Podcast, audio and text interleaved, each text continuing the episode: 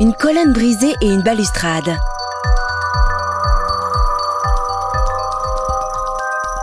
Un putti juché sur un aigle, une écrevisse et une enclume,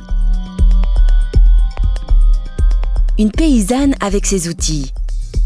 Quel est le lien entre les objets et les personnages à première vue disparates composant cet étrange groupe en faïence de Niedervillers Les quatre éléments, tout simplement.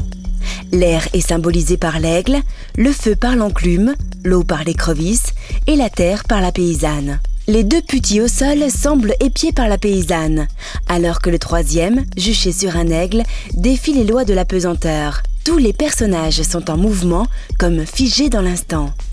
Notre groupe se distingue par la finesse de la sculpture ainsi que la fraîcheur et la qualité remarquable du décor peint.